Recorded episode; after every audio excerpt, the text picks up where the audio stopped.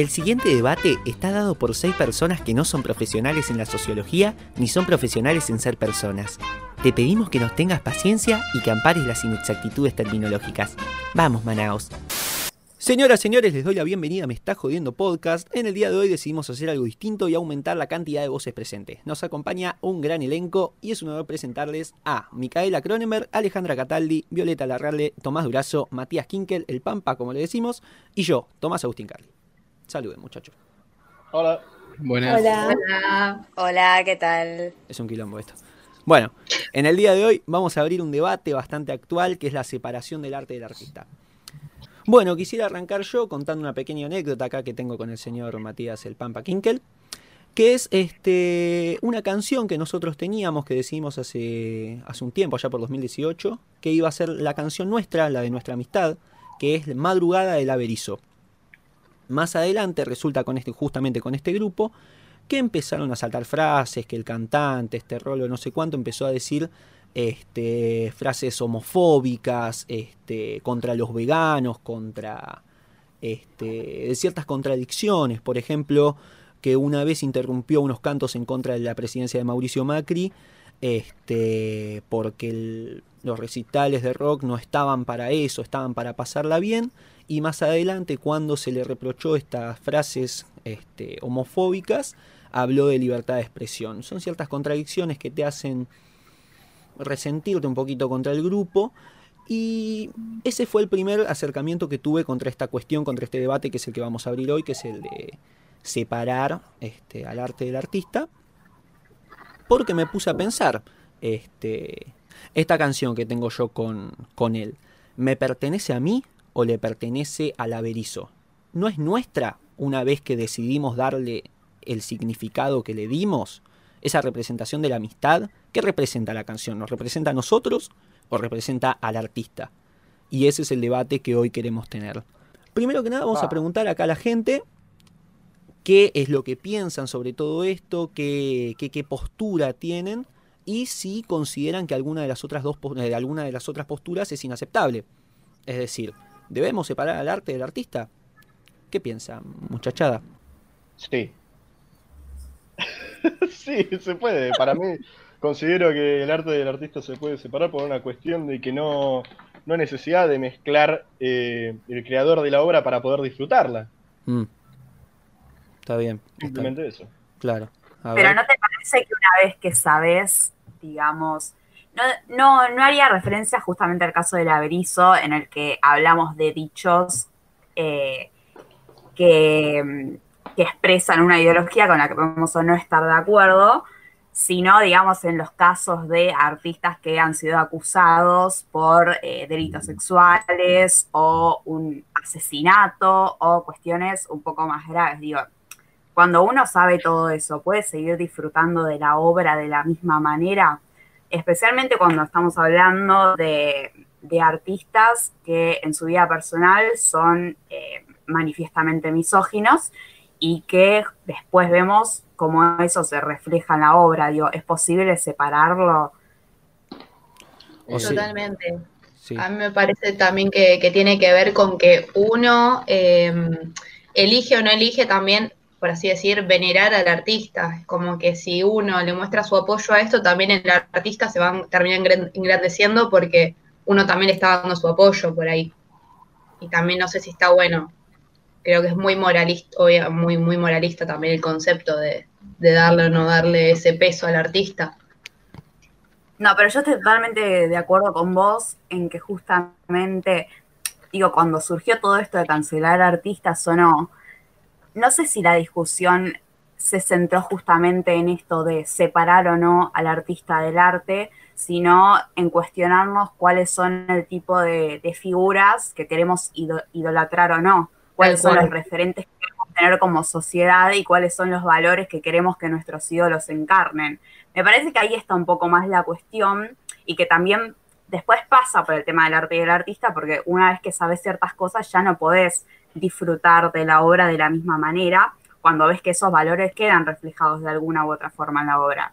Yo lo que creo es que es bastante subjetivo eso también, porque más allá del tema de tener una, balanza, de tener un, de, esa cuestión de la, la, balanza de la moral, que es decir, esto está bien, esto está mal, hasta qué punto, cuál es el parámetro, es decir, tiene que ser menos de una violación o más de una violación para cancelar, cómo es el asunto.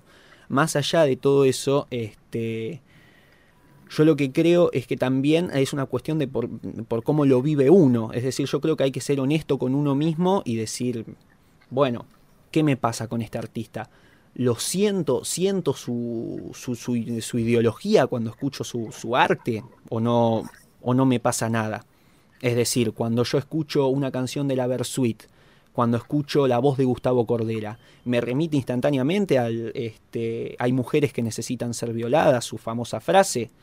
¿Me remite directamente a eso o no me pasa nada? Y si no me pasa nada, ¿tengo que dejar de escuchar igual? Eh, esa es la, pregunta que yo siempre me hago. Es decir, ¿pasa por la moral que uno se impone o por la moral que uno siente?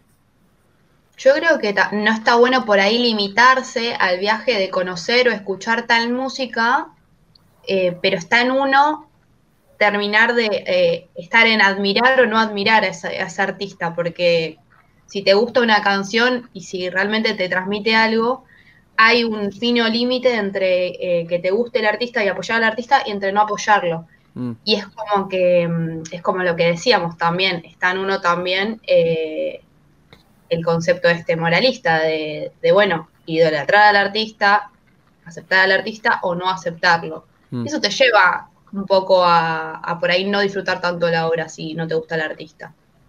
claro. Eso cada uno. Claro, claro podríamos hablar también sobre el tema de los de la magnitud. También eso es un tema que me, interesó bastante, que es el tema de los, los parámetros que ponemos. Por ejemplo, me gustaría sacar primera colación el caso Michael Jackson y el caso Chris Brown, por ejemplo. Que son este, dos artistas que si bien son, tienen su prestigio, tienen sus, este, su trayectoria, sus éxitos, este, hay un, no hay punto de comparación entre la magnicidad de uno y la del otro diciendo que Michael Jackson fue un artista muchísimo más relevante de lo que Chris Brown podría llegar a ser en, su vida, en mi opinión, por lo menos. Este, y sin embargo, yo creo que el asunto de la cancelación, el asunto de la cancelación, que es un tema muy vigente hoy día, se está este, desarrollando de maneras tal vez disparejas. Es decir, como que todos tenemos un balance moral para unos y, uno, y un balance moral distinto para otros. Yo, yo creo que pasa eso y este es el caso que veo con, por ejemplo, Michael Jackson y con Chris Brown que yo creo que se los acusa de cosas igualmente terribles que uno es este, agresión física y verbal hacia, hacia una mujer, que es el caso de, de Chris Brown, además de posesión de drogas y, denuncias de otros, de otros abusos, es decir, violaciones reiteradas, abusos reiterados. Y después el caso de Michael Jackson que está acusado de pedofilia. Yo creo que son casos igualmente graves y sin embargo se lo tomó con parámetros distintos. Este, ¿Ustedes creen que, esto es así, que, se puede llegar a ser más permisivos con ciertos artistas que con otros? O sea, la realidad idealmente debería medirse a todos con la misma vara, mm. pero que obviamente, digamos, un artista como Michael Jackson eh, es más difícil medirlo con la misma vara que, que, Chris Brown, justamente por la, digamos, genialidad de su obra. Mm.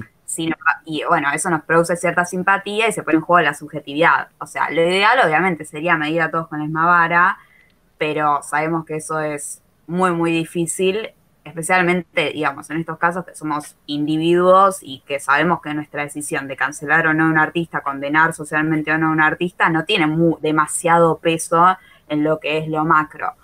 Pero bueno, dejando eso de lado, o sea, específicamente en el caso de Michael Jackson y Chris Brown, para mí lo fundamental es el hecho de que Michael Jackson ya está muerto y de que Chris Brown no. Mm. Yo creo que la cultura de la cancelación, o como ustedes quieran llamarle, está buena tenerla en cuenta para aplicar o no como elección personal y como esa agregación de elecciones personales después produzca algo macro, está bueno pensar y evaluar si lo aplicamos o no con artistas que estén vivos, porque sabemos que cancelar o no tiene un impacto en el bolsillo de ese artista y en cómo se va a ser consagrado en el futuro y en si va a ser un referente o no. Ahora, cuando vos tenés una figura como Michael Jackson, que ya está en un podio, es difícil bajarlo de ahí. O sea, podés empezar a escuchar sus canciones siempre teniendo en mente que fue lo que fue, un pedófilo. Pero, digamos, es muy difícil. O sea, ya los millones que ganó, los ganó. Los premios que ganó, los ganó. Pero puedes bajar mucho de ahí más que recordando siempre que fue lo que fue. Claro. Yo lo que creo también es que es difícil bajar de un pedestal en este momento a Chris Brown. O sea, si bien la cultura popular, el pensamiento que prima también es eso, yo creo que también el tipo ya está consagrado, su millón los tiene, va a vivir una vida larga, duradera y en condiciones mucho mejores que una persona honesta. Este, pero creo que también eh, eh, eso es un asunto un asunto grave, el, decir, y bueno, y donde entra mi subjetividad, ¿qué es lo que tengo que hacer?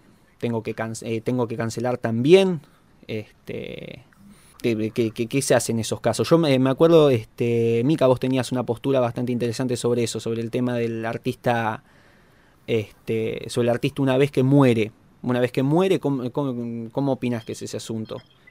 Al artista se lo cancela este, en vida, en muerte, ¿qué, qué opinas?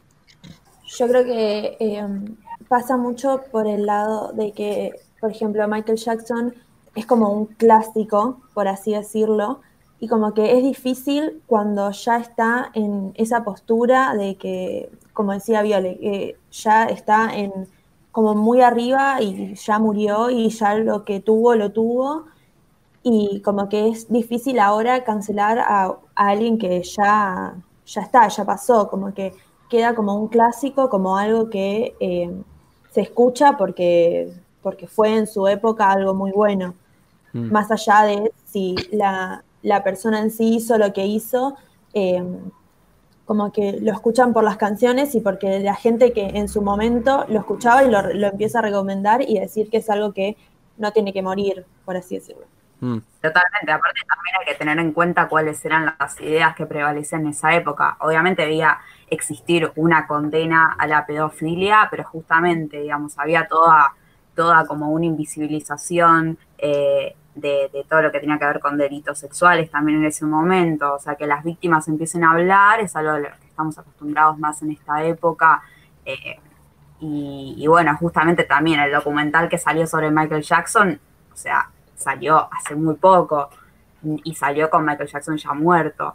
Eh, y en su momento también, digamos, las víctimas eh, como que en su momento las víctimas también eh, hubo como un acuerdo con Michael Jackson y demás, que obviamente era como una expresión más o menos de que Michael Jackson estaba de alguna forma indirecta asumiendo su culpa, pero que esos temas en general la sociedad los dejaba de lado. Entonces también hay que tener en cuenta, digamos, en la época en la que vivió el artista, qué ideas prevalecían y qué valores prevalecían y si podemos medir eh, con esa vara ahora o no o sea, obviamente podemos condenar lo que le pasó a Michael Jackson, pero también hay que pensar en la utilidad que tiene o no cancelar un artista cuando ya eh, su imagen como clásico, como decían, eh, está hecha. Claro, claro, justamente a colación. Sí, sí, sí, digo. Ah, bueno, y también por ahí en qué momento de su carrera también se dio a conocer todo esto, porque si ya se dio a conocer en un momento en que la carrera ya estaba tan alta, como habíamos dicho, ya el artista tenía tanto alcance, como que tal vez las personas ya, los, los que escuchan a ese artista, ya tienen como sus canciones, por así decir, metidas en, ellos, aprendidas, digamos. Entonces como que es más difícil por ahí ya tener en cuenta el contenido nuevo sin pensar en lo que te remite el tema por ahí, que es un disfrute o X es también importante el tema del contexto. Es decir, por ejemplo, acá un tema que me gustaría sacar a colación, es con los Beatles, un grupo tan grande, tan universalmente aceptado como los Beatles, que tienen temas como por ejemplo Run for Your Life, que a mí siempre me gusta eh, compararlo como el Si te agarro con otro temato de Inglaterra. Es un tema que salió en el 65, una canción que en su momento fue calificada como divertida, como para joder, como como nada, este, que esto también lo podemos asociar mucho al tema de Cacho Castaña, que ahora más adelante me gustaría sacarlo. Este, y es un tema que prácticamente eh, remite a la cultura del prefiero verte muerta antes que con otro hombre. Es un, mensaje muy fuerte, muy jodido y lo están diciendo los Beatles. Más allá de que Paul más adelante dijo que no, no, entendía en qué estaba pensando John cuando lo compuso O mismo John, que dijo que más adelante se arrepintió del tema que nunca le, terminó de gustar y hasta lo califica como el peor de todo el catálogo de los Beatles. Este, es un tema que se dijo, es un tema que está, es, es, está en, la, en el catálogo de los Beatles. Y es algo que parece que la cultura popular decidió olvidar. Es algo que, que parece que se olvida porque si nos quedamos sin los Beatles y cancelamos a los Beatles, perdemos todo. Hay mucha influencia, hay también que ver eso, el tema de las ramificaciones. Porque un grupo que después inspira a otro, que después inspira a otro. Yo, eso también es interesante, la ideología, que, qué de la ideología de un artista se ve en su, en su obra. Este, son, es todo lo que yo digo remite a mi personalidad, ¿creen que es así? También hay que tener en cuenta que en, diferenciar también a lo que es un artista que es solista a lo que es un grupo. Porque mm. muchas veces en los grupos no solo lo, no escribe una canción el cantante principal, sino que muchas veces se escribe el baterista, el guitarrista, el bajista, y hay veces que tal vez no todo el grupo acepta el pensamiento del, mismo el vocalista, como puede llegar a ser en, en, La Berizo, por ejemplo, capaz no, todo, no toda la banda piensa igual. Claro. Pero bueno, eso no, se sabe tampoco. Claro, claro. Sí, igual. Sí, sí, sí. Hábleme si, si la banda no pensara igual, eh, hablo desde la ignorancia, la verdad, pero si la banda no pensara igual que la persona que compone las canciones, medio que eso también evitaría que salga al aire, como que una banda sin una persona no sigue siendo la misma banda. Eh, en el caso de una canción, de cantar una canción, si yo como baterista, por ejemplo, digo, no quiero cantar esta canción porque me parece que no va con mi ideología, como que también ahí se generará una pelea, pero sin baterista tampoco pueden hacer mucho. Claro, serían como una especie de cómplices de lo que, del pensamiento que tiene el que escribió la canción, por ejemplo, o el que dijo tal declaración. Y en ese caso tendría su lógica la cultura de la cancelación, porque por ejemplo a Justin Bieber o a J Balvin los cancelamos por este, por estar del lado, por apoyar este, a Chris Brown en su momento. El año pasado, cuando, a ver, acá lo tengo, que el año pasado, en enero, este rapero estadounidense fue detenido en Francia luego de que, se, de que se presentaran denuncias en su contra por violación y posesión de drogas. Esto pasó hace un año y este, salieron a bancarlo artistas como Justin Bieber, como Sean Kingston, como J Balvin. Y esa cancelación se extendió a ellos. Yo veo un paralelismo bastante grande. Es decir, si estás en una banda con un ser nefasto, deja la banda. Ese sería el mensaje que, que, se, que se transmitiría como lo moralmente correcto. Sí, posiblemente sería lo ideal y es verdad que hay un componente de complicidad, o sea, siempre depende de qué sea lo que estemos hablando, si lo que no hay es una coincidencia ideológica, bueno, en ese caso creo que es como un poco más debatible. Ahora, si vos estás compartiendo escenario con un violador, eh, en ese caso, o con un golpeador, como podría ser el caso de Chris Brown, que bueno, no está en una banda, pero eh, ha hecho temas en colaboración con otros artistas. Digamos, en ese caso sí hay eh, una cuestión moral que me parece que es menos, es menos, sí, es menos debatible.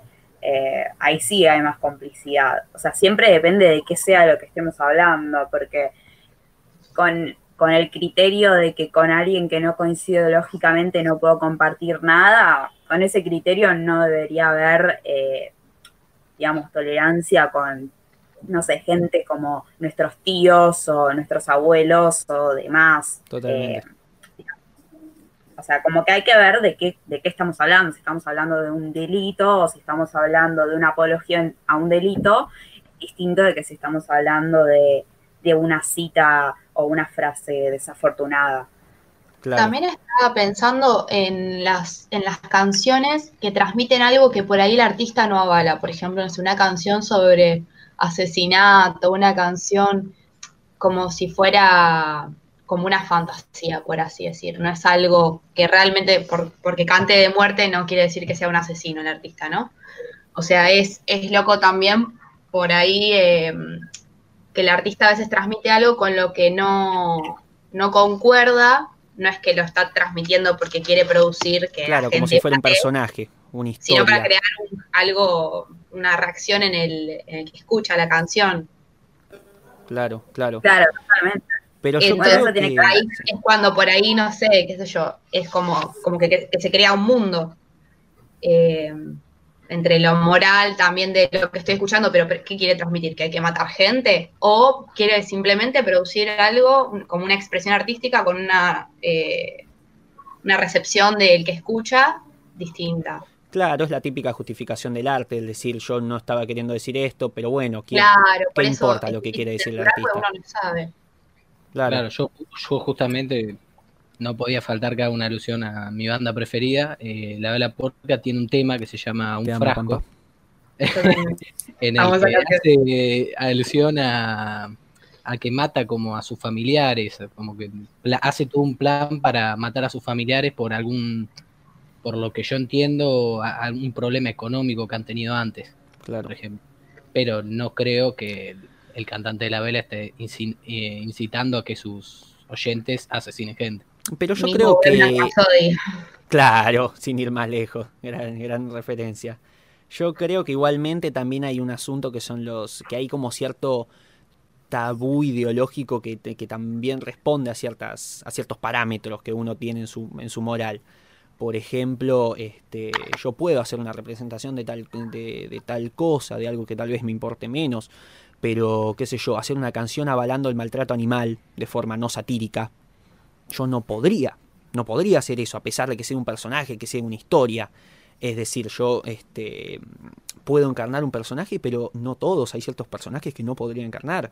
Y ahí también es cuando decimos, bueno, los límites existen. Entonces, si estás diciendo algo, es porque lo avalás. Inconscientemente lo avalás.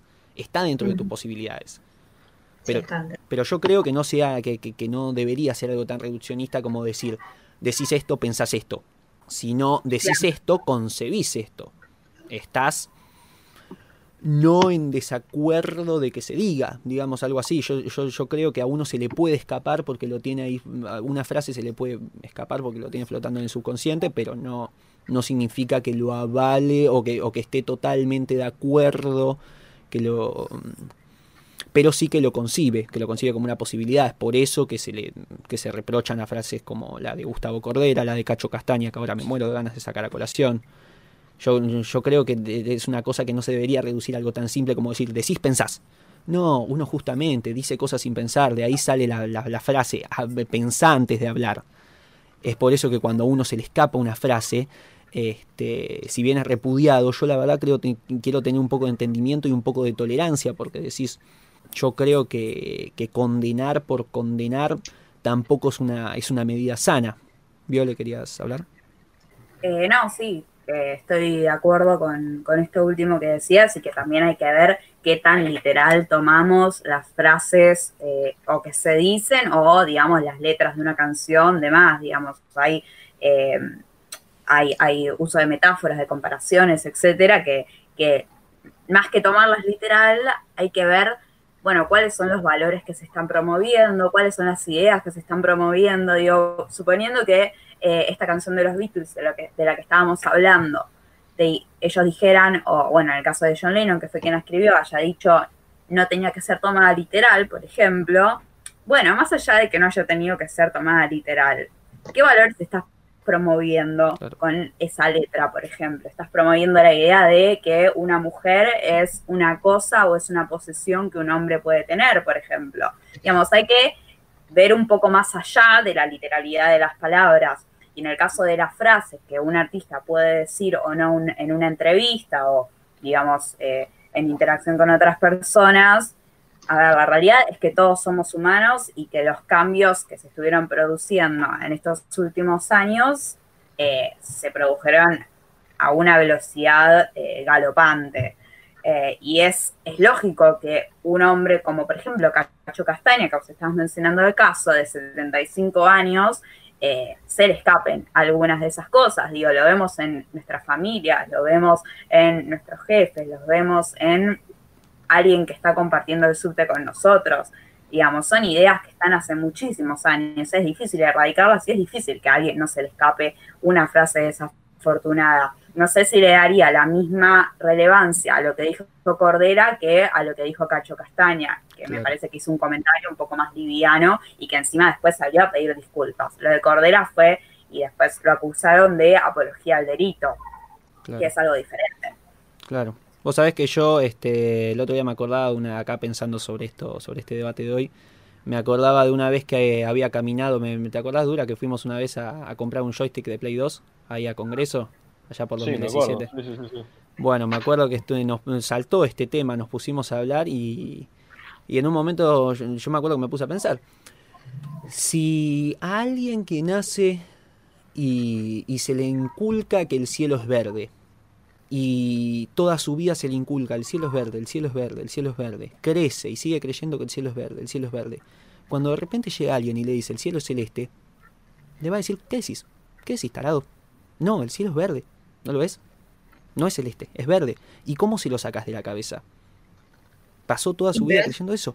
Yo creo que este, también hay que entender eso, que estamos hablando de un contexto donde este, se, se creció creyendo que el homosexual era un enfermo. Estamos hablando este, de un contexto en el que cada familiar tenía su rol asignado y estamos hablando de un contexto donde este, a la edad de veintipico de años ya era común estar formando una familia y, ya tener un trabajo estable y no pasar el día tirado viendo memes como hace un, joven de veintipico de años y lo disfruta y se siente mucho más libre que, que, esa generación anterior, pero sin embargo no se entiende yo creo que este, son cambios generacionales que también hay que entender. Por ejemplo, Cacho Castaña, lo que decía sobre este, si te agarro con otro temato. Acá tengo una cita que es, esa canción la cantaba en sentido metafórico y divertido.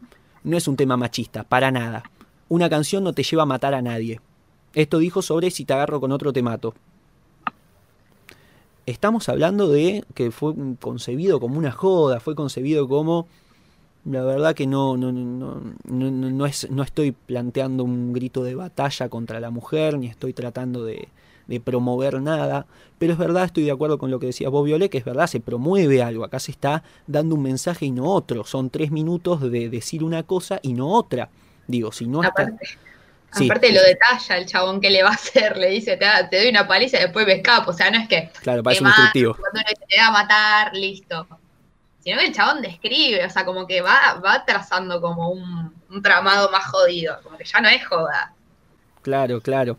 No, claro, y por más que lo fuera, es como ya, ya la apología ya me parece que se va, se va un poco de las manos, pero más allá de eso, yo creo que está tomado en un contexto en el que esto no era visto como algo grave, ahora sí, y es, por eso que yo creo que estaría, estaría bueno sacar a colación el tema de, de, la frase, la famosa, si la violación es inevitable, relájate y goza. Lo dice con ese tono neutro, Cacho en una entrevista que tuvo con Mariano Yubica, un encuentro místico, en el que se remite a esa frase como una frase antigua, según él, que decía mucho el Tato Bores, que es prácticamente una frase hecha, una frase que se decía comúnmente en esa época y era considerada bastante divertida. Era algo que se decía constantemente y no, no se lo veía como algo grave. Es por eso que yo quiero sacar el tema. Em, Cacho Castaña, como, como persona a nivel, mm, no sé si legal, moral, mucho la verdad no se le puede reprochar. Por ejemplo, acá tenemos una declaración de Andreas Blano, que fue una, una mujer con la que estuvo casada, eh, casado desde 2006 hasta 2011. Que, que, dice, lo que puedo decir es que conmigo siempre fue un hombre respetuoso, sumamente correcto y amoroso. Nunca fue de discutir ni de levantar la voz ni me controlaba los gastos yo creo que, que, se está usando a Cacho Castaña como un chivo expiatorio del el pensamiento de la generación anterior. Porque la verdad que Cacho Castaña mucho para reprocharse no se le tiene. Pero este, es un representante vivo, o era un representante vivo, de todo lo que dice, todo lo que representaba la generación anterior. Y creo que ese es el problema con Cacho Castaña. Este Cacho Castaña era, era como un material, era como algo concreto hacia el que se podía descargar odio, este, sobre todo lo que se le reprochaba a la generación anterior. No, no, no sé qué piensan sobre esto. De alguna forma creo que con lo que él transmite en su canción lo está avalando y hasta por ahí lo está promoviendo. Mm. Eh, pero bueno, está bien que también tiene que ver con su generación pero el artista también tiene que ser consciente del peso que tiene en la sociedad. Y si vos querés hacer una canción jodiendo entre amigos, ponele. Bueno, ya sabes que entre amigos se joda. Pero si sabes que va a llegar a tanta gente, eh, o por ahí no lo sabes, pero pensás que puede llegar a tanta gente, yo cuidaría el mensaje que estoy eh, transmitiendo por mi peso como artista y por eh, eso, lo que, lo que transmito. Pero pasa que en ese momento el mensaje que primaba era ese. Yo creo que era un contexto de mujer, sumite a lo que se te indique. No se te ocurre hacerte la, la piola. Te quedas acá, quédate donde estás. Y yo creo que ese era el mensaje del contexto social de la época. O sea, Cacho Castaña no estaba inculcándole nada a nadie, ni estaba lavándole la cabeza a nadie. Era lo que todo el mundo tenía en la cabeza. Era lo que todo el mundo pensaba y creía como un. y, promovía con un estandarte. Pero el asunto es que esos archivos trascendieron como un tweet que hoy día rescatamos de cualquier artista de político del 2013 este, y se lleva a un terreno actual donde queda totalmente mal parado y fuera de juego, como pasa con este tema de Run for Your Life de los Beatles, que todos decidimos olvidar y no sé por qué no está tan vigente como, como si está la obra de Cacho Castaña. Y ahí volvemos con el tema de la magnitud del artista, que es como no, no concibo la idea de cancelar a los Beatles, mientras que Cacho Castaña, como nunca lo escuché, nunca lo, nunca lo tuve vigente, no me importa, entonces lo cancelo cómo es este asunto. Eso, eso es lo que a mí siempre me, me inquietó. ¿Por qué a algunos sí y a otros no? Si, el, si la, moral se supone que tenemos, este, la, deberíamos tener como artista violador, artista cancelado, artista cómplice, artista cancelado, artista misógino, artista cancelado. Bueno, los Beatles misóginos. ¿Por qué los Beatles no cancelados? Eso siempre me... Porque por ahí pienso que hoy día lo que valió también es que haya salido a decir que se habían arrepentido de esa canción no sé, eh, como que muestran que hoy tuvieron un cambio moral, por así decir. Pero Cacho Castaña pidió disculpas, pidió disculpas de una forma contundente. Claro. Bueno, también hay, un, hay un, papel que es el que juegan los medios, que también se lo salió a bastardear a Cacho de todos lados. O sea, yo en ese momento ni siquiera me enteré que Cacho había salido a, pedir disculpas. Y, eh, por ejemplo, cuando Cacho se murió, o sea, lo que más trascendía en redes era justamente esta frase. Y ahí, o sea, ahí sí acuerdo con vos en decir, bueno, eh, nos vamos a quedar con una frase desafortunada que tuvo. Y, me parece que la cuestión temporal tiene mucho que ver. O sea, em, digamos, el tema de los Beatles, eh, no sé si dijiste, si fue en el 65, no, no, no sé en qué año dijiste sí, en el 65. Que, salió. Perfecto. Em, digamos, o sea, era un contexto en el que eh, claramente iba a estar naturalizado, eh, iban a estar naturalizadas ese tipo de ideas. Y obviamente hoy estamos en otro contexto y es, este fue el contexto en el que Cacho dijo lo que dijo. Sin embargo, salió a decir, eh, salió a pedir disculpas, no sabemos si son sentidas o no, mm. pero bueno, por ejemplo, él hacía referencia a que se trataba de un refrán y que digamos también es un hombre de 75 años y que como vos decías nunca fue acusado de nada, etcétera. O sea, me parece que para medir o no con la misma vara a los Beatles o a Cacho, por ejemplo, yo lo que tengo más en cuenta es, no sé, la dimensión temporal en lugar de eh, la fama o no que tuvieran. Claro, el problema es que Cacho lo dijo hoy, lo dijo ahora. Claro. Creo que eso es un problema. sí, Sí, lo, dijo hoy y con, digamos, justamente, eh, fue 2019 cuando lo dijo, ¿no? En 2000, no sé si fue en 2018, a fines de 2018, puede ser, alguien tiene el dato. Yo, eh, bueno, supongamos que sí, fines de 2018, principio de 2019. Bueno, cuando ya tenía su movimiento feminista. claro. Pero digamos, ya tenía su movimiento feminista consolidado y, por ejemplo. es el momento de que no digas esto. Exactamente. Y comparto, o sea, lo que decían acá y que, por ejemplo, Araceli González lo dijo en la mesa de Mirta, que fue bueno, pero uno tiene que evolucionar como persona y tiene que ser consciente de la llegada que tiene como artista. Eh, en ese caso también hay que ver, bueno, de quiénes se rodea Cacho, de cuánta exposición tiene Cacho, de cuál es el público al que apunta Cacho. O sea, la realidad es que después de que pasó lo que pasó, a Cacho le cancelaron algunos shows por miedo a algunos scratches. Y me parece que hubo este componente también de chivo expiatorio que decías vos, de eh, como echarle toda la bronca a Cacho por lo que representa sentada, porque me parece que veníamos en un momento en el que el debate eh, en torno a los derechos de las mujeres y de la violencia de género estaba como en un punto muy álgido y que de repente venga Cacho con esa frase, de alguna manera derrumbar todas estas ideas nuevas que estábamos habíamos construido, es como que genera mucha bronca y fue como que nos pegaron un ondazo a todas de decir, bueno, creíamos que estábamos súper avanzadas en un montón de temas, pero al final hay gente que sigue pensando de esto.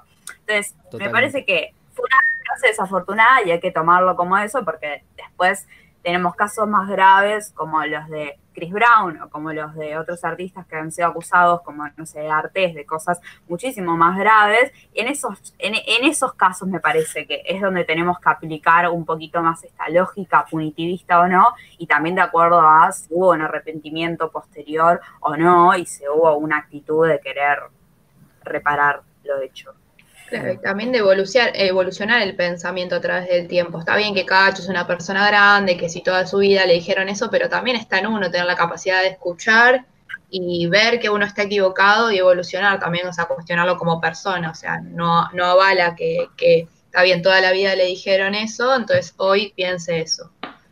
Que también está eso, que no reconozca su error.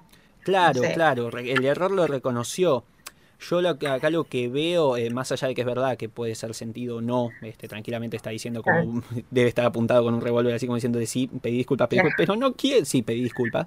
Este, más allá de todo eso, yo creo que este, hay un hay un asunto con, con esto, bueno, me perdí. Dura, eh, aprovecho este bache para decir, Dura, estás calladísimo. Eh, estoy escuchando. estamos pagando para que hable. Dura nuestro oyente. No, básicamente comparto la idea de que estaban diciendo Amalia Granata, acá y Cacho Castaña sobre con respecto de que sí, en parte el, el artista es bastante responsable por lo que dice, tiene que tener un cargo de responsabilidad mayor que, todo, que cualquier persona porque llega a sus ideas que transmite a más personas y no sabes cómo va a afectar en esas personas esas ideas. Depende de cada quien cómo interprete las cosas. Pero también considero que lo que dijo Cacho Castaña acá, o su pseudo Cacho Castaña. Aclaración, antes de comenzar a grabar nos habíamos puesto seudónimos polémicos en la llamada para identificarnos de esa forma, siendo yo, por ejemplo, Cacho Castaña, Ale María Granata y Viole Fernando Iglesias. Puedo seguir escuchando. Que eh, básicamente hay que tener en cuenta también la línea temporal. No es lo mismo que lo diga Cacho Castaña, eh, que es un tipo de 70 años, que lo diga Cordera. Y no es lo mismo que salga a pedir perdón públicamente a que se resienta por ello y todo ello. Más allá de eso, sí, sí, sí, decime. No, no, que estoy de acuerdo con lo que decías, perdón que, te interrumpí, pero sí, hay que tener súper en cuenta la actitud que tuvo el artista después equivocarse, ¿no? ¿Y la respuesta correcta cuál, cuál hubiera sido? O sea, ¿qué, ¿qué, tendría que haber hecho la sociedad con respecto al comentario de Cacho Castaña? Yo no creo que haya una respuesta correcta. Literalmente yo creo que está en cada uno tener su propia escala moral y yo creo que es algo totalmente subjetivo ellos. Queden vos como carajo, bueno, un poquito subido de tono. Sí, sí, no es muy family friendly. Carajo es un lugar técnicamente, no dicen las pelotas rompamos el tabú, eh, dale. Eh, no, no sé qué estaba diciendo. Que considero que en cada, está en cada uno sobre cómo interpreta este mensaje, que no hay mucho que interpretar, la verdad, sino cómo lo juzga. Ya que me gusta establecer una analogía con la ley de vez en cuando. Aclaración. Dura estudia abogacía. La irretroactividad de las cosas es algo en materia de leyes, algo muy importante eh, no es lo mismo decir algo hoy en día, que ya está, estuvo establecido en las charlas que tuvieron ustedes anteriormente, que decirlo, eh, no es lo mismo decirlo antes, en un tiempo que Cacho Castaña ya era de distinta forma, ya tenía distinto público, pensaba de distinta manera. Claro, sí, sí, y sí. Por ahí arrastra ese pensamiento hasta hoy en día. Claro, claro. Pero bueno, yo a lo que voy de nuevo es que no, no se lo puede culpar por no haber cambiado el pensamiento, porque este, uno, uno nace con esos estandartes, con esos valores, con esos principios que, atesora y que los haya mantenido, la verdad que, que, no me parece algo tan reprochable, porque vuelvo a decir, este, ves el cielo y ves algo verde, y cómo carajo, convences, cómo carajo lo convences de que es celeste. Yo creo que tendría que haber sido un poco más abierto, haber dicho, bueno, puede ser que sea un. que, que, que no sea como, está, como me lo están planteando pero el tipo lo va a seguir viendo verde. Yo creo que, que, ese es el asunto. Creo que se tendría que haber callado, creo que no tendría que haber hablado. Por eso es que dijo, que se le escapó. Por eso es que, dijo que, este, que, se arrepiente de lo que dijo porque es consciente de que puede hacer daño, que, dijo esto de la violación, pero después alguien lo puede agarrar, lo pueden violar y es un momento tremendo. Es exactamente eso lo que dijo. Este... yo no me acuerdo muy bien el contexto de la entrevista en que lo dijo. ¿Cómo era? ¿Cómo se dio a que diga eso? Era una entrevista con Yudica que estaba teniendo, este, no sé si estaba hablando sobre el contexto político de la Argentina, no, no me acuerdo. Vamos a ver. Sí, estaba hablando del contexto político, estaba hablando un poco del gobierno y en una de esas dijo como que la gente estaba muy sensible. Y previo a eso, previo a que se pongan a hablar de lo del gobierno, Yudica le había tirado una como eh, que no estaba de acuerdo, creo que con Sol Pérez, de que eh, quería cancelar todo lo que tenía que ver con los concursos de reinas y demás que se hacen en provincias como Entre Ríos y demás, y como que medio que le quería sacar un poco ese tipo de temas, como diciendo que me le parecía que ya la gente estaba exagerando y cosas así. Eh, entonces también como hubo un poquito de, de de púa que le metió eh, Yudica previamente ahí, pero estaba hablando un poco más en general. Claro, se habló como en un sentido más metafórico, o sea, ni siquiera fue como literalmente si la violación es inevitable, relativosa eh, de este mujer en concreto. Este, claro, lo hizo tipo en analogía con la sociedad actual. Claro, claro, claro. Con el claro, también, el problema que tuvo es que, por ejemplo, en la canción, en el tema, si, cuando dice si te agarro con otro te mato, es como que lo está diciendo muy enfocado a eso, pero si te vas a temas, yo que sé, como el fantasma de árbol que habla del haciendo como una alusión al suicidio, no te está diciendo directamente suicidate que vas a ver esto de esta manera. Mm, claro. como que te está ahí dando a entender que si ves a una mujer con otro, la tenés que matar. Claro, tal vez un poco más literal de lo que. De lo que claro, por ejemplo. no, no pasa por algo tan poético. Claro, en la canción. y quiere suscitar sensaciones. Es que justamente creo que es eso. Es que creo que es eso. Uno lo ve más como decir, bueno, estamos de joda, vamos a boludear. Es una canción con la que bailás, un carnaval carioca, te pones en pedo. Este. Por ahí justamente se lo puede rescatar por ese lado. Un lado, se lo puede rescatar por el lado de decir, es más poético cómo se le puede rescatar por el lado de decir, este, es, es, una joda, estamos boludeando, no te lo tomes tan literal. Se le puede sacar la literalidad de la letra por esos dos, por esos dos lados.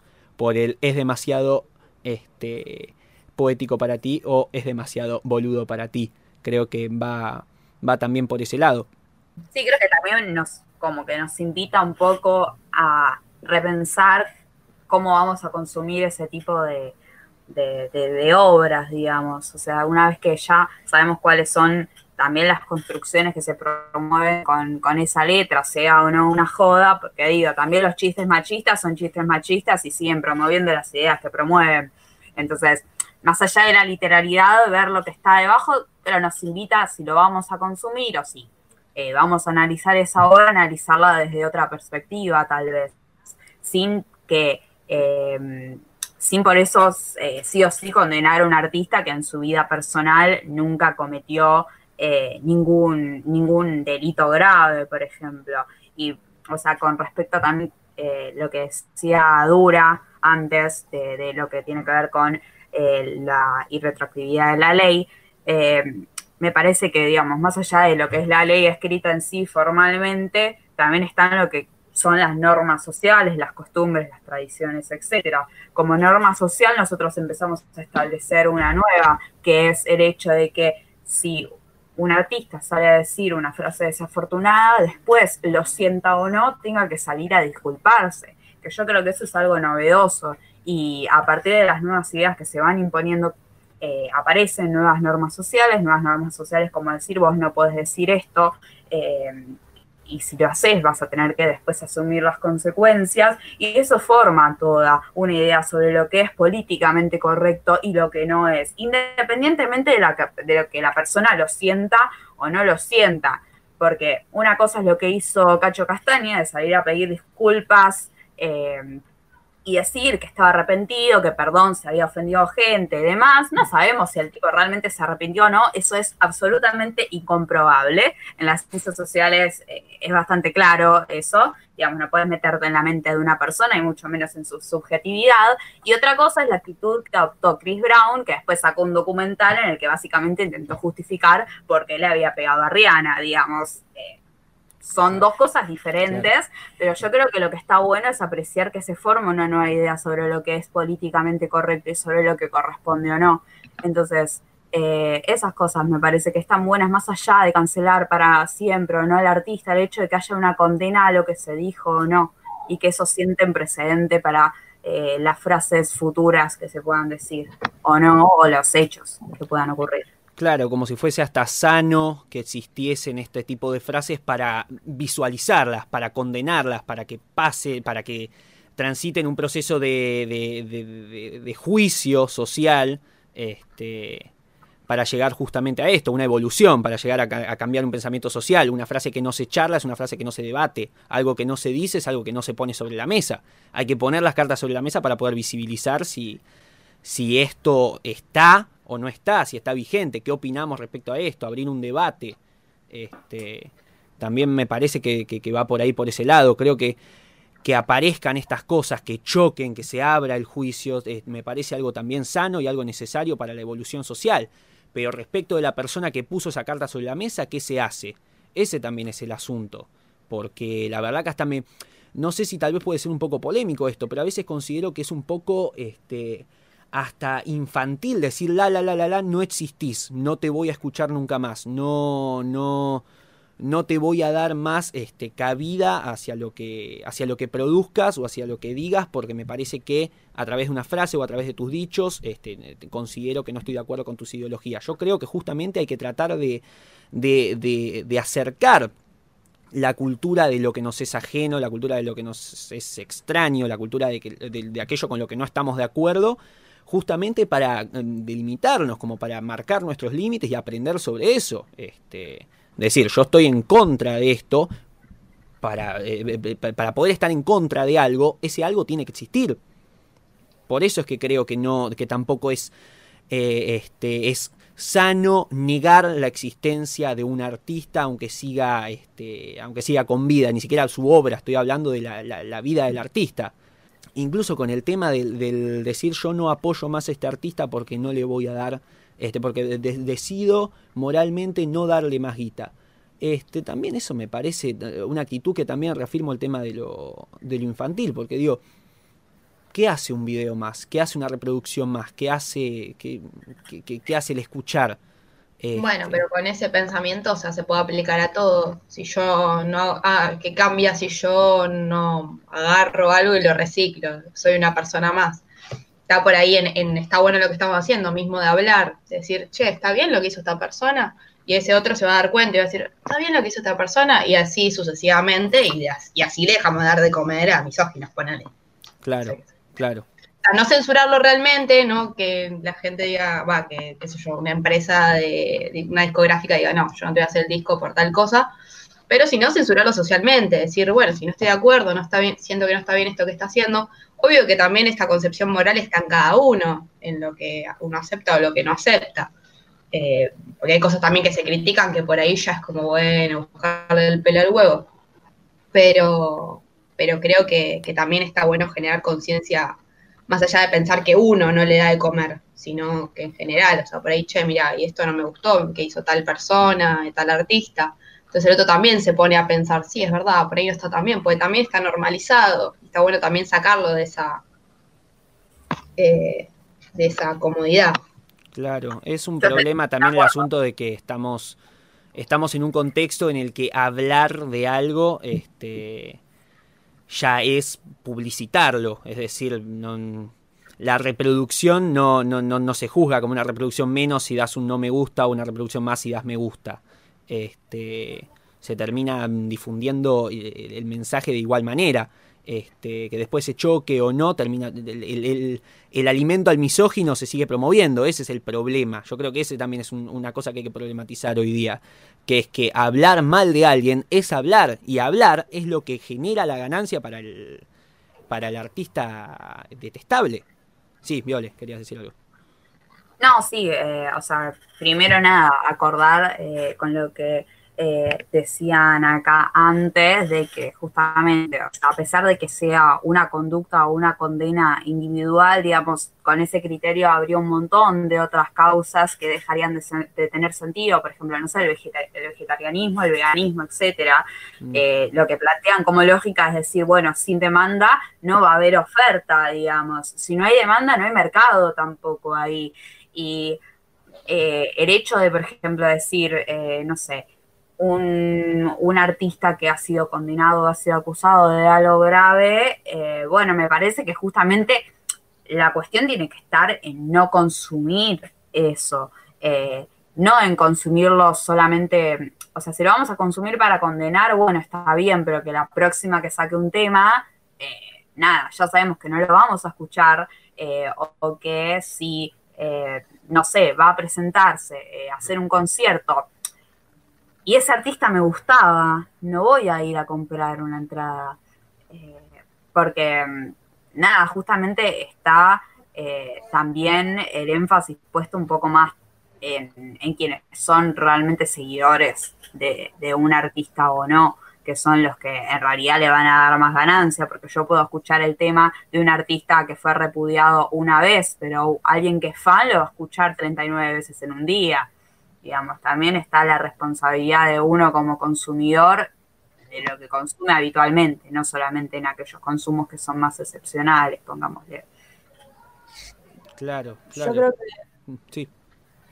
Yo creo que acá entra mucho esto de separar eh, el arte de, lo que es el artista, porque si, o sea, yo por lo menos cuando escucho una canción, la escucho por lo que es la canción, por lo que dice y porque me gusta, y después podré ver lo que hace el artista en sí, pero como que eso no determina eh, si yo la voy a seguir escuchando o no. Siendo que hay otras maneras en las que podríamos como cancelar al artista, por así decirlo, que sería tipo, no sé, no compartir cosas en las redes sobre ellos, no, no decir tipo, ah, mira, este artista tiene re buenos temas, sino como hablar de la música en sí o de lo que hace. Como yo si te voy a recomendar algo, te recomiendo tal canción, no te recomiendo a este artista. Si lo que piensa el artista no se ve tan reflejado en las canciones, como esto de las canciones que hablábamos antes, que ahí sí, esas canciones no me las voy a poner a escuchar porque dicen cosas que la verdad que no comparto.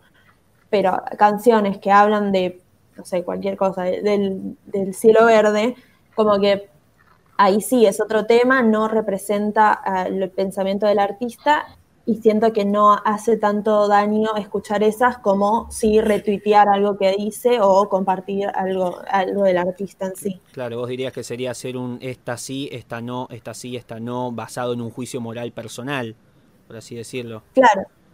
Claro, sí, sí, sí, sí entiendo.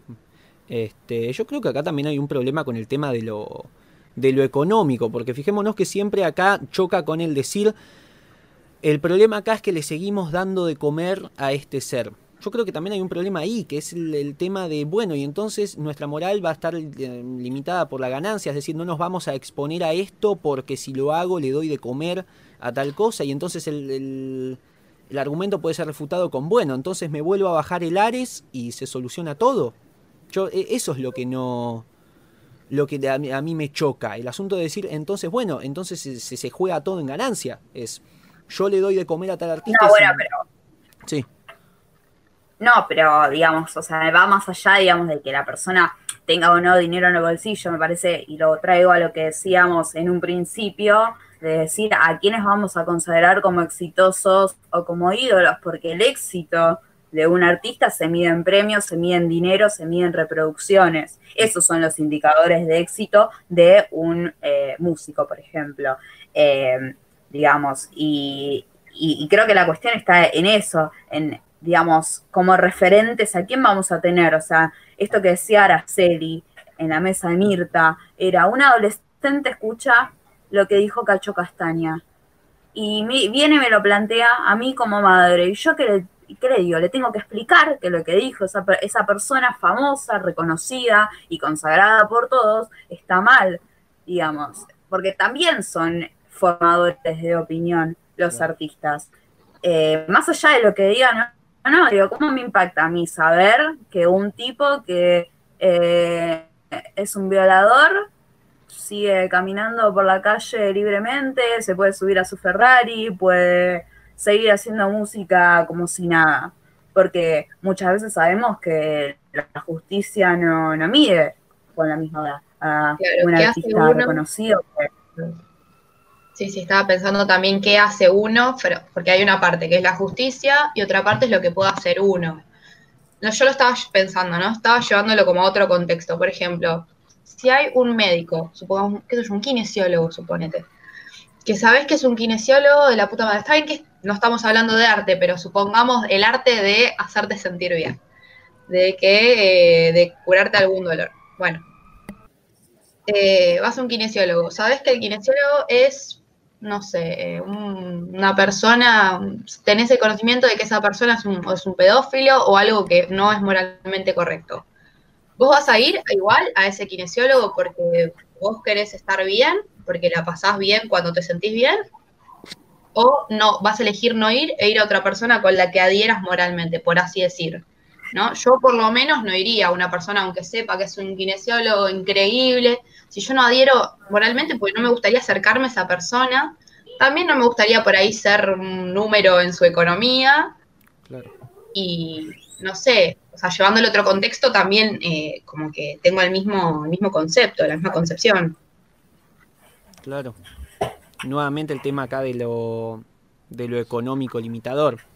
Además del tema de, de, lo moral, además del tema de decir yo no me quiero acercar a esta persona porque puede ser dañino.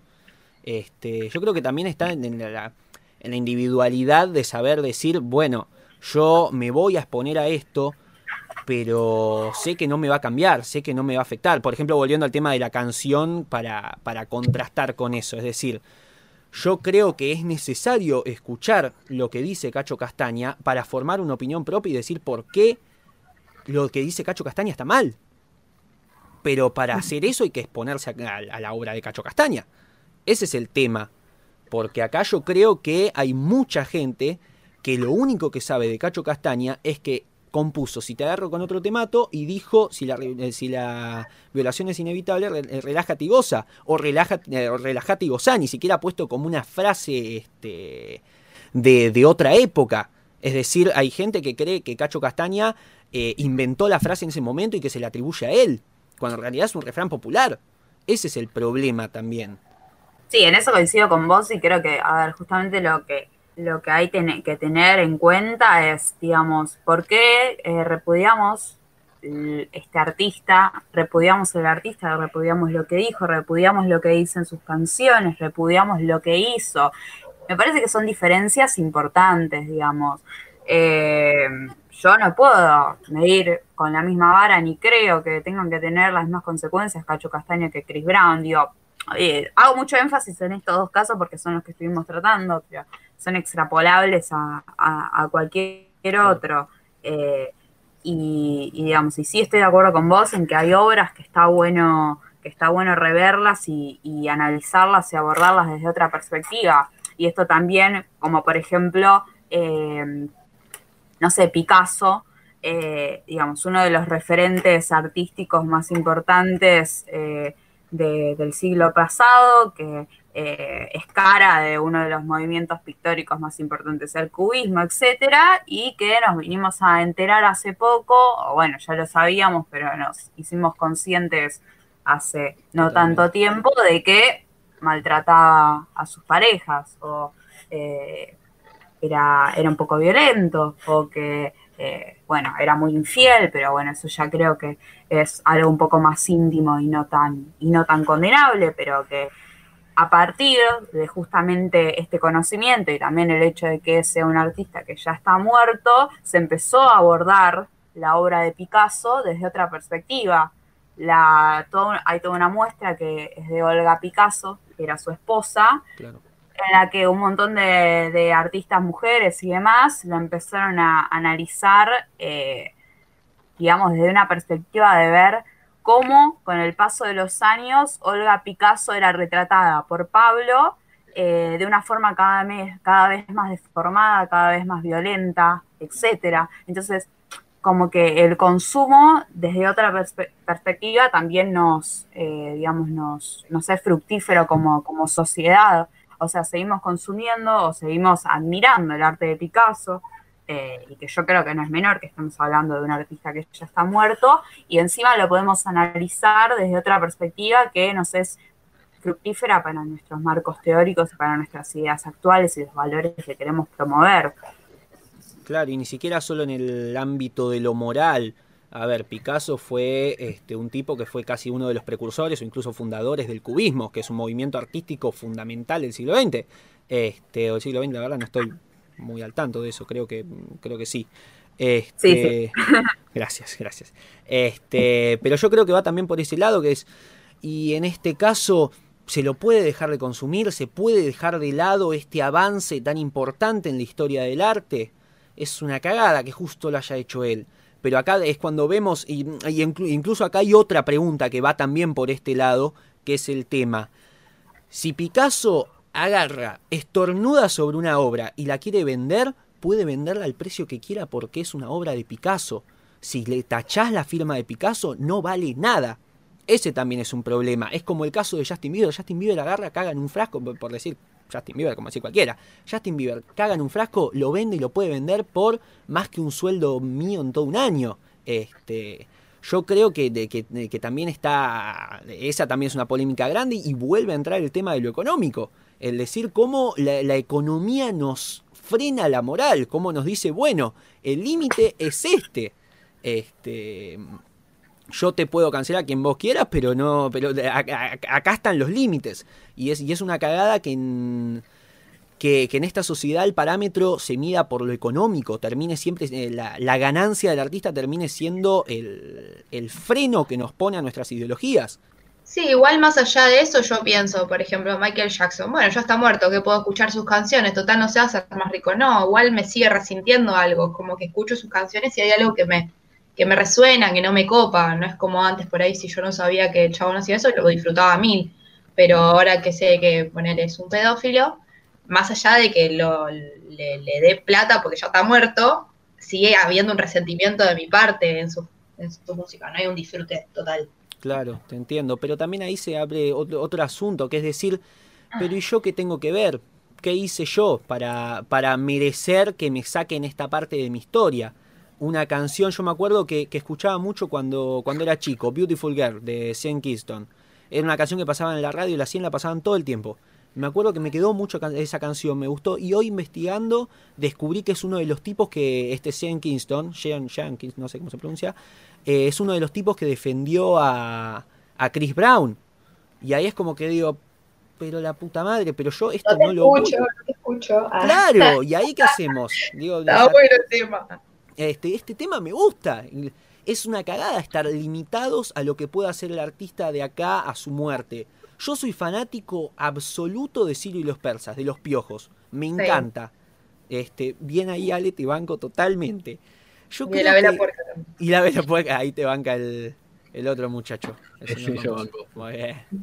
Pero yo, yo soy fanático total. Este, si bien no lo creo probable, porque viendo su obra, conociéndolo, sé que no, no, no lo veo capaz de algo así. Pero si de repente Ciro, Ciro Martínez llega a decir algo, llega a hacer algo, ¿y ahí yo qué hago? Eh, los piojos, Ciro y los persas son mi 2018, mi 2019, mi 2020. Está haciendo Ciro y los persas, los piojos. Yo. Eh, no, no, no, eso, que, que, es una parte muy importante de mi historia y cancelarlo porque, porque un boludo salió a decir cosas o salió a hacer algo es, es darle toda la importancia que buscamos restarle con la, con la cancelación. A mí me pasó con Santi Cine, a mí me encantaba eh, Salta a la banca, mal, pero loca. Me mm. encantaba, todos los días más o menos. Y a partir de que me enteré que de los abusos y qué sé yo, fue como, mm, nunca más lo escuché. Pero no resto que haya sido parte de mi historia, qué sé yo no, no resto a eso, pero igual creo que ella está como muy en lo personal de cada uno.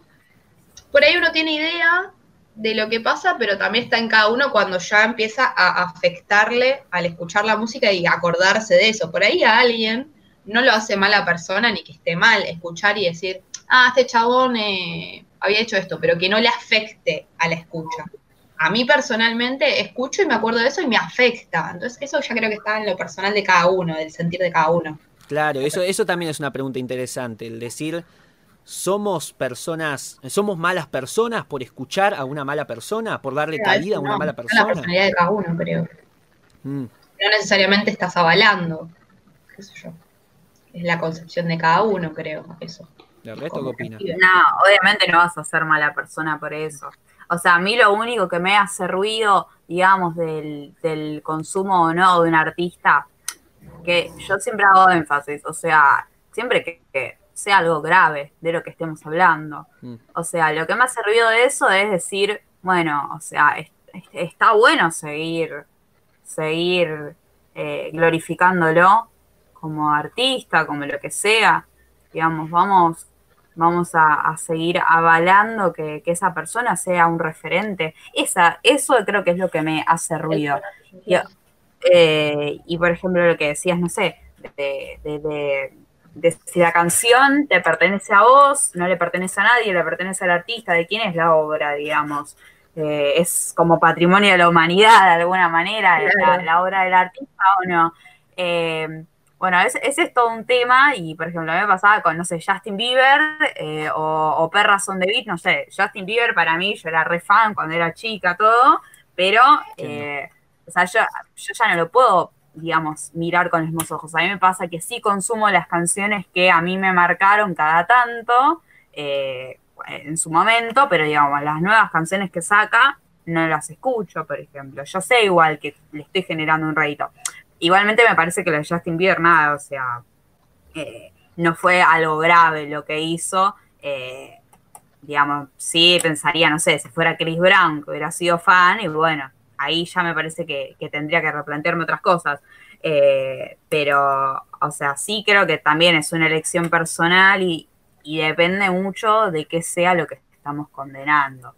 O sea, nada, si es un abuso o no. O sea, está, a mí me parece siempre genial la idea de intentar tener un consumo más ético de, todo, de todo, pero entiendo que es muy difícil eh, y que justamente estamos viviendo en un sistema en el que justamente lo que se intenta hacer es eh, dispersar la responsabilidad individual. Hay cuestiones, me parece, como las medioambientales en las que el peso que tiene la decisión de cada uno no es tan importante, y otros como el veganismo o el vegetarianismo, que sí me parece que, generan algún cambio un poco más, más trascendental. Eh, pero que, pero que, o sea, justamente, digamos, o sea, lo que busca un poco el sistema es, es dispersar la responsabilidad de cada uno para que creamos que, que es casi imposible hacer cambios. Y me parece que justamente los grandes cambios en la historia son los cambios que son colectivos digamos, eh, y que, no sé, lo vemos en el movimiento Me Too en Estados Unidos, un montón de directores, de actores que, dejaron de tener el lugar que tenían eh, en una industria muy misógina por justamente mujeres que se unieron a decir basta eh, al acoso sexual, a, la discriminación, a la violencia de género, eh, o sea, me, interesa como, digamos, el rol que juega lo colectivo eh, en las diferentes industrias, porque yo lo veo así, o sea, son industrias y son mercados. Eh, y, está buenísimo intentar tener un consumo ético. Entiendo que es difícil, pero me parece que, desde ahí podemos generar un cambio. O sea, lo que voy es que hay una posibilidad de generar un cambio desde comparto mucho con lo que dice Viole. Yo considero que uno de los grandes logros que tenemos hoy en día es que todos se puedan expresar. Yo considero eso algo fundamental. Y concuerdo creo que con algo que había dicho Carlos, que algo que surjan frases como por ejemplo la de Cacho Castaña, que si bien lo dijo no queriendo o por la condición que tenga, de, de edad que tenga, hace bien todo, todo lo que surja, eh, nunca va a restar. A lo sumo, tendrá que responsabilizarse por lo que dijo. Pero yo considero que el sistema actual que tenemos de poder expresar lo que se nos cante, lo que se nos venga a la cabeza primero, está bárbaro, por el hecho de que lo evidencia, lo pone en escena, lo plantea como en un debate en la sociedad. Y eso hace que vayamos para adelante o para atrás. ¿Quién te dice? Lo, que lo único que se está haciendo es contraponer ideas. Entonces, eh, por ejemplo, vamos a poner un ejemplo. ¿Dejarías de apreciar la belleza de, no sé, la arquitectura de la, paz, de la casa de Pablo Escobar porque sabés que es la casa de Pablo Escobar? ¿Dejarías, un ejemplo muy bueno es este centro de detención de personas que hubo durante la dictadura militar por acá en la calle Las Heras, en la avenida Las Heras? Eh, se lo reformó en una escuela. Eh, muchos decían, no, bueno, pero lo tendríamos que demoler, porque y porque lo hizo el gobierno el gobierno militar y qué sé yo y qué sé cuánto. ¿Hasta qué punto la obra tiene la culpa de otras cosas que hace el autor, digamos? ¿Por qué no moldearlas en favor de lo que a nosotros nos interesa, ¿me entienden? Yo creo yo creo que eso que sería la base de todo. Porque también sería. Lo que venga. Porque también esto sería eh, volver a elevar la figura del autor. Este, tratando de excluirla, porque acá estaría todo ese, pensamiento destructivo, porque tal vez podríamos meter todo en la misma bolsa, el relájate y gozá, el necesitan ser violadas, la construcción de este centro, lo veo todo como un pensamiento destructivo. Una vez que este pensamiento crea algo, el querer destruirlo justamente es este, abocarse a ese pensamiento destructivo, suscribirse de nuevo a ese pensamiento y hacer que, que, siga su curso y es dejarlo seguir estando. Al querer alejar ese pensamiento, le estamos suscribiendo nuevamente, es el tema. Reproducir un video, este, no importa que le des me gusta o no me gusta, va a seguir siendo una reproducción. Haciendo analogías de ese lado. Pampa, ¿vos querías decir algo? Eh, no, yo quería dar otro ejemplo, yo porque a mí me gusta el fútbol, llevándolo al ejemplo de Maradona. Mm. Maradona, un ídolo en el fútbol, pero como persona... Infaltable ejemplo. Claro, totalmente. Y el gol a los ingleses creo que es patrimonio argentino, eso también es un tema. Yo no creo que habría que dejar de, no sé cómo decirlo, de, de, tener en cuenta los logros que consiguió Maradona en el fútbol, porque fuera de la cancha se drogaba, maltrataba a, las mujeres. no hay que desprestigiar lo que hizo dentro de la cancha por acciones que tuvo fuera, por ejemplo. Claro, sí. Y estamos hablando de un patrimonio que dejó dos Copas del Mundo. Perdón, una, en el caso de Maradona. Claro, sí.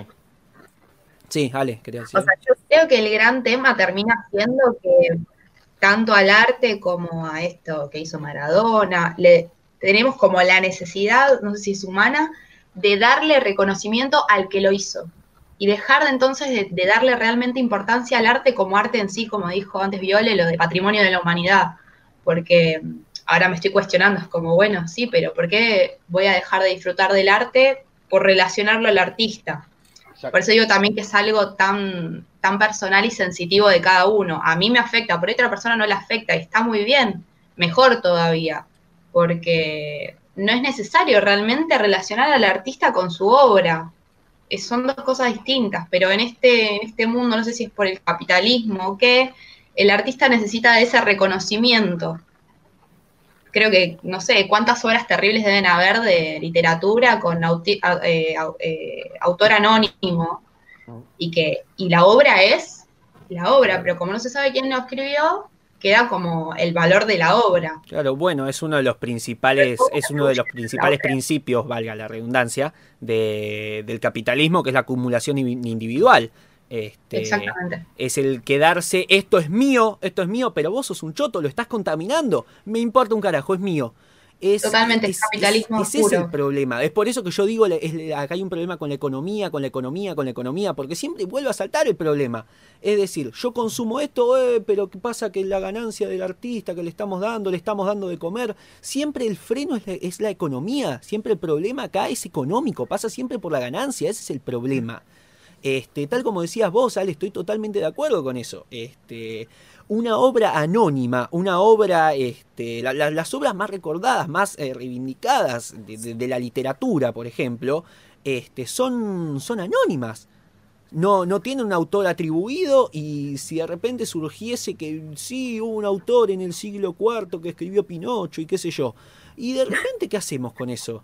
Que, que y, este tipo fue misógino e hizo tal cosa. ¿Qué hacemos? Me cago en eso. Yo me quedo con la versión de claro, de Walt Disney. Un, un concepto eh, extraordinario, o, o sea, fuera de la obra, que nada tiene que ver con la obra en sí. O sea, el autor, eh, si bien tiene que ver con la obra, si yo disfruto la obra, no tengo por qué ver eh, el afuera el artista, en realidad. Claro, vuelvo a decir, es darle importancia al autor. ¿Qué carajo me importa el autor si yo lo cancelé? Si lo cancelé, me chupas un huevo, autor. Pero el problema es que le estoy dando importancia al darle guita, al darle mis reproducciones, mi mirada. El, problema de mucha gente es, ese justamente el, dilema de moral, de, oh no, pero le estoy dando plata. Cuando en realidad yo lo veo de la manera de que, ok, al hablar de él estoy evidenciándolo, al hablar de él sin importar de que en este momento se esté llevando un rédito a la larga, le puede llegar un perjuicio si simplemente la opinión popular discrepa de lo que él piensa. Claro, mm. a la tumba no se va a llevar la guita. Claro, mm, es que paso de pensar, ah, bueno, una reproducción más a este video que ya vi tres veces porque la música me encanta. Yao Cabrera, Yao Cabrera que hace poco, este, no sé si este, que hizo, que, que, le hizo bullying a, un, a una trans, fue un desastre lo que hizo, así en un, en un vivo la boludeó. No sabía, ¿qué hijo No, es un sorete, es un sorete. No, no, no, es un sorete, es un sorete, es un sorete total y a esto se suman un millón de cosas, pero el tipo sigue vigente y tiene sus me gustas y tiene su guita y tiene su mansión y todo lo tiene. Pero me chupan huevo, ante, la, ante toda América Latina es un hijo de mil puta. Y se va, y se va a cagar muriendo como un hijo de puta, que es lo que es. Y la guita, me cago en la guita. Yo creo que también hay que ponerse más allá de eso. Decir, tomá, tomá la reproducción, tomá lo que vos quieras, chupame bien los huevos. No, te, no, no vas a ser alguien grande, no vas a pasar a la historia como alguien, como, como, como alguien trascendente se te va a condenar y vas a ser un sorete, claro, como alguien relevante, vas a pasar como uno de los soretes que va a estar en los tops de, claro, de las personas más. Claro, claro, yo creo eso. Este, está bien, toma todo lo que quieras. El tema es que hay personas que son tan son tan perversas que realmente la condena social que, que, puede haber, eh, digamos, no les influye, porque digo, yo Cabrera hace cuántos años que que es repudiado por absolutamente casi toda la, sociedad argentina no tuvo y sigue haciendo lo que consecuencia. Es uruguayo, igual sí. es uruguayo. ¿Es uruguayo? Es uruguayo, te juro. Pero no sabía. Gracias a Dios, sí. Me, me, lo saco de encima. Este, pero sí, yo, pero eso es a lo que voy. La condena social está en Yago Cabrera. Este, tiene un sector, tiene, tiene un público muy inferior al que creo que podría tener eh, siendo un contenido más digno, más honesto, más este, apreciable. Luisito Comunica, sin ir más lejos, es un tipazo que hace video tranqui, Claro, pero la fama de Yao Cabrera no va por otro lado que ser un hijo de puta. Esa es la cuestión. Claro. que el contenido no sirve y no va a ganar plata, porque lo que le damos plata es porque es un hijo de puta. Esa es la gracia del chabón. Sorete, claro. una mierda. Sí, sí, sí. Eso ya pasa por una discusión moral de que a quién le gusta el contenido de ese Yao Cabrera que levante la mano. Yo, bueno, listo, está bien, pensá como quieras. Al final, al fin y al cabo, el tipo no va a ser recordado en la historia por Yao Cabrera. Si ha videos en YouTube, era un tipazo. No, era un. Vale, va a volver. Claro. Pero por eso digo, yo creo que. Plata, no te da plata, no creo que duerma tranquilo. O por ahí sí, no sé. duerme tranquilísimo. Yo estoy convencido que duerme tranquilo. Pero el asunto es que, que está bien, que tenemos que ponerlos más allá de esa barrera que creo que nos pone la sociedad en la que vivimos. Que es decir, le damos dinero. Entonces este, deberíamos ignorarlo y que siga produciendo por su lado. No, vamos a evidenciarlo. está bien, te escucho te escucho, decime lo que quieras, pero no vas a, no, no, no, no vas a trascender, vas a pasar a la historia como un hijo de puta. No vas a. Yo creo que eso es lo que habría que hacer. Hay que dejar de ver tanto la ganancia, el rédito que se le puede dar. Por lo menos esa es mi postura. Yo creo que tal vez es una, es una. O sea, a mí, digamos, me parece que si bien es muy difícil hacer consumos éticos o morales, también me parece que como decías vos en otro momento, o sea, el consumo sigue siendo consumo, eh, pongas, no sé, me gusta o no me gusta en un video, sigue siendo una reproducción, sigue, sigue generando eh, fama, sigue generando dinero, y que, por ejemplo, no sé, yo lo llevo al ámbito de la política, personajes como Amalia Granata o personajes como Trump, que, en su momento claro. Eh, que en su momento representaban un consumo irónico, que los mismos medios se burlaban de lo que eh, pensaban esas personas, de, de los tiraban de, no sé, en el caso de Trump, de, xenófobo, de racista, de misógino, en el caso de Amalia Granata, se ganó el repudio de, gran parte de la sociedad, sin embargo, llegaron a los puestos que llegaron, digamos. Obviamente Granata es diputada, provincial, y Trump es el presidente de, una superpotencia mundial, digamos. Cual, claro, es verdad. llegaron igual a donde llegaron. Y fue consumo irónico. Eh, pues en gran parte de los casos. La, o sea, lo que importa no es que digan de vos, lo que importa es que hablen de vos. Y me, ahí es donde me parece el problema. Claro, puede terminar siendo peligroso, porque es decir, mm, vamos a escucharte hablar, bueno, lo que vos quieras, pero de repente es presidente de Estados Unidos y empieza a generar problemas en la sociedad actual. Eso también. Exactamente, digamos que también las ideas que promueven, no es que casualmente las promueven, estamos hablando de que, o sea, lo que promueven es justamente ideas que han calado hondo a través de la historia y que es justamente lo que estamos intentando desprendernos de a poco y como podemos.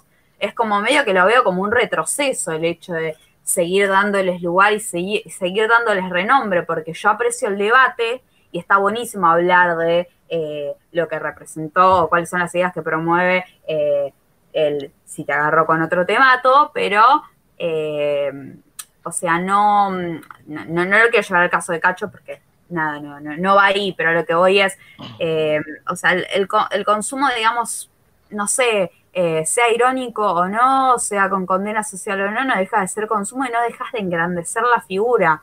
Y, estamos hablando de ideas que en muchos casos son peligrosas. O, eh, o sea, el caso de Cordera, digamos que fue casi una apología a, las violaciones.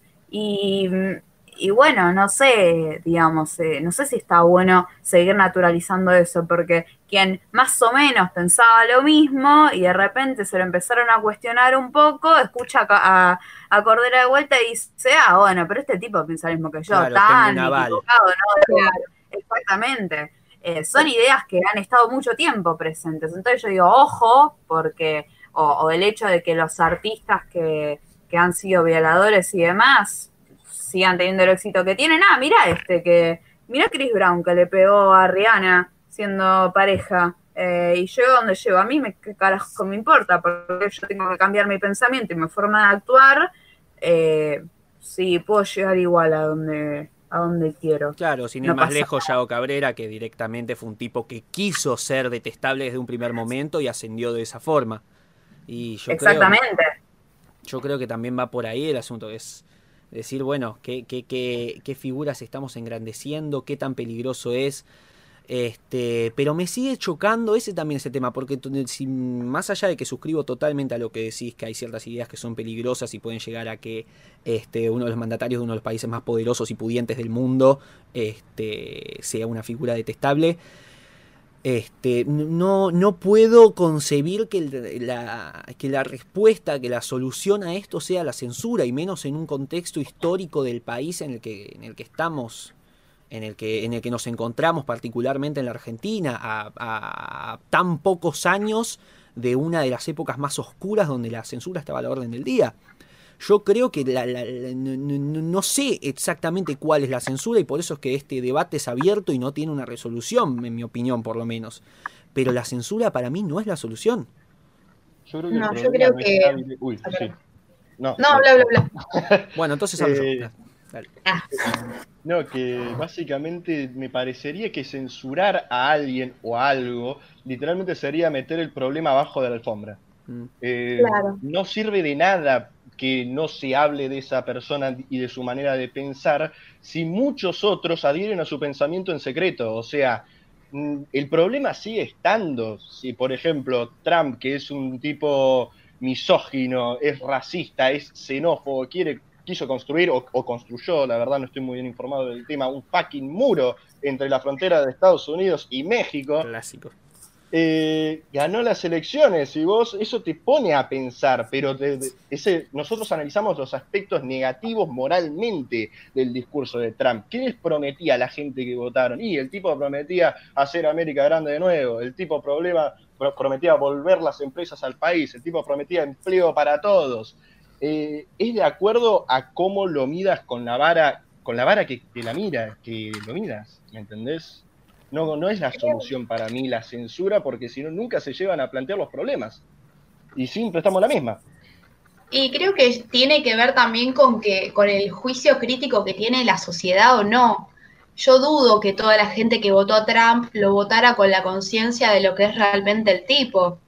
Yo creo que, tiene que ver con, con, la investigación, por así decir, que tiene uno, o el juicio crítico que tiene uno, y no con la, se, dice? Con la ignorancia. Desde la ignorancia estamos eh, consumiendo o votando.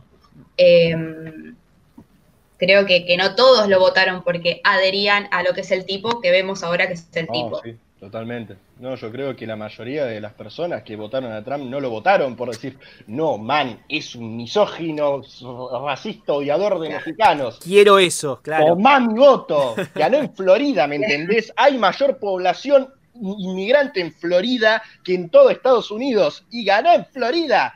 ¿Cómo se explica eso? Eh, yo creo que básicamente hay gente que tiene distintas prioridades en, en cuanto, por ejemplo, a votación de, funcionarios políticos.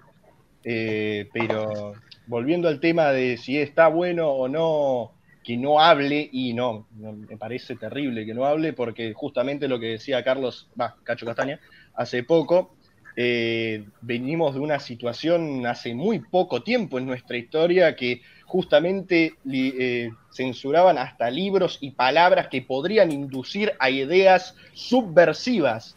¿Quién determina qué es subversivo? ¿Quién dice esto está mal?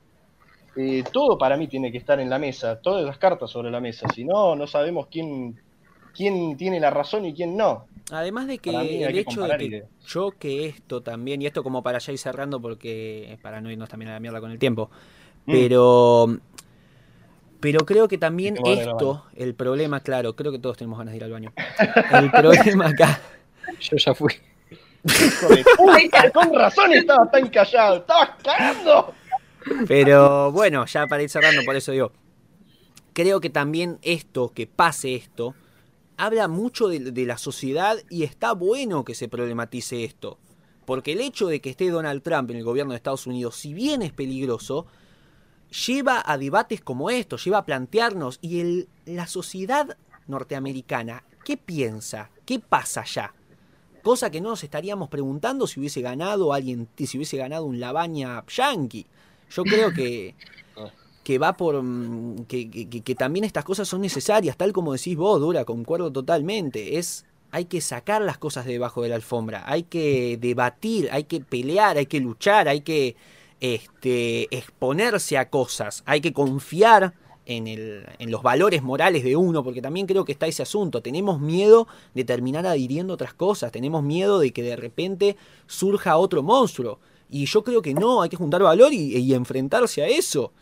Y si hay gente que suscribe a lo que dice un nuevo monstruo, hay que problematizarlo y hay que visibilizarlo y luchar contra eso. Pero hay que ver contra lo que estamos luchando. Hay que saber contra qué nos enfrentamos. Tiene que saltar un líder opositor a nuestras ideologías para poder saber, bueno, entonces, ¿cuánta gente apoya a este líder? E, e, esta, esta, es la manifestación de tal cosa. Cacho Castaña representó todo lo que pasó antes del 2000 en nuestras cabezas. Y bueno, ¿cuánta gente suscribió a eso? Poca, nada. Y entonces, bueno, ahí tenemos una problemática que estamos resolviendo.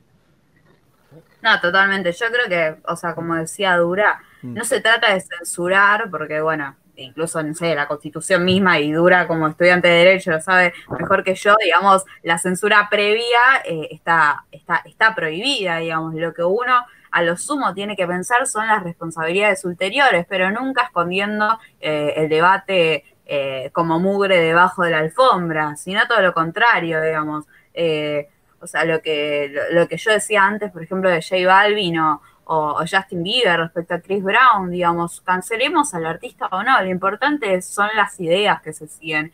enalteciendo en la sociedad y, los valores que, rescatamos a partir de eso. Más allá, digamos, en este caso estamos hablando de algo no tan grave, pero más allá de, lo que pasa después con el artista, está bueno el debate y en eso creo que, estamos de acuerdo todos, que lo importante es que cuando salgan estas frases o estos hechos que son totalmente repudiables, poder, eh, digamos, discutir al respecto y, ver cuáles son las ideas que se terminan como imponiendo socialmente y generar estos consensos sobre lo que es moralmente correcto y lo que no.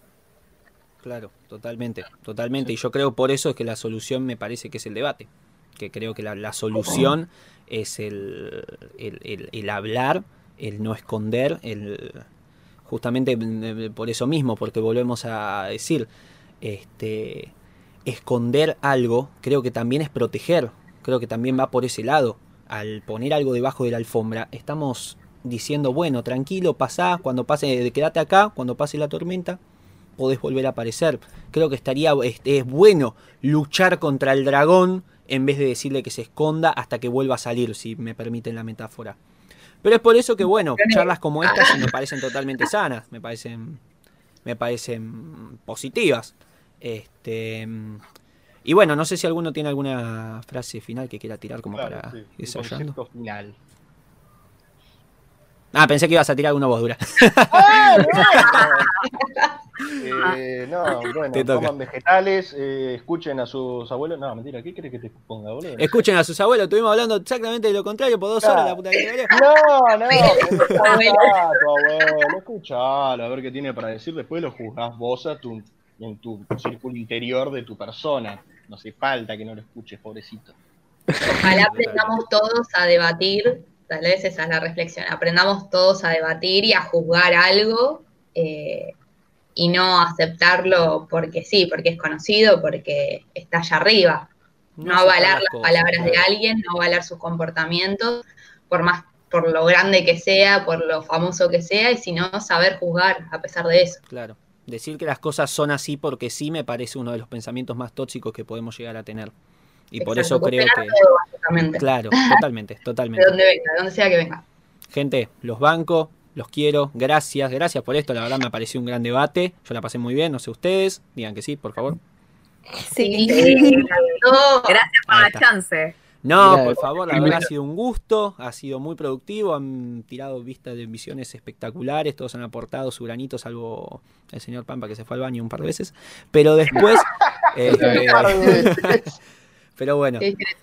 Nada, gente, muchísimas gracias, muchísimas gracias a vos, oyente, por escucharnos, cualquiera. Este. Pero bueno. A, Casi Feliz de Netflix, boludo. Nos está... Sí, bueno, esa serie, esa serie después le voy a dar una oportunidad que me comentaron que está Woz. Está Woz, un, un, personaje muy querido acá por, por la comunidad Me Está Jodiendo Podcast. Así que bueno, gente, muchísimas gracias por, la, por escucharnos. Y nos estaríamos viendo en el próximo episodio de Me Está Jodiendo Podcast. Soy Tomás Agustín Carly. Y no sé cómo rematar. Chao. Chao, chao, chao.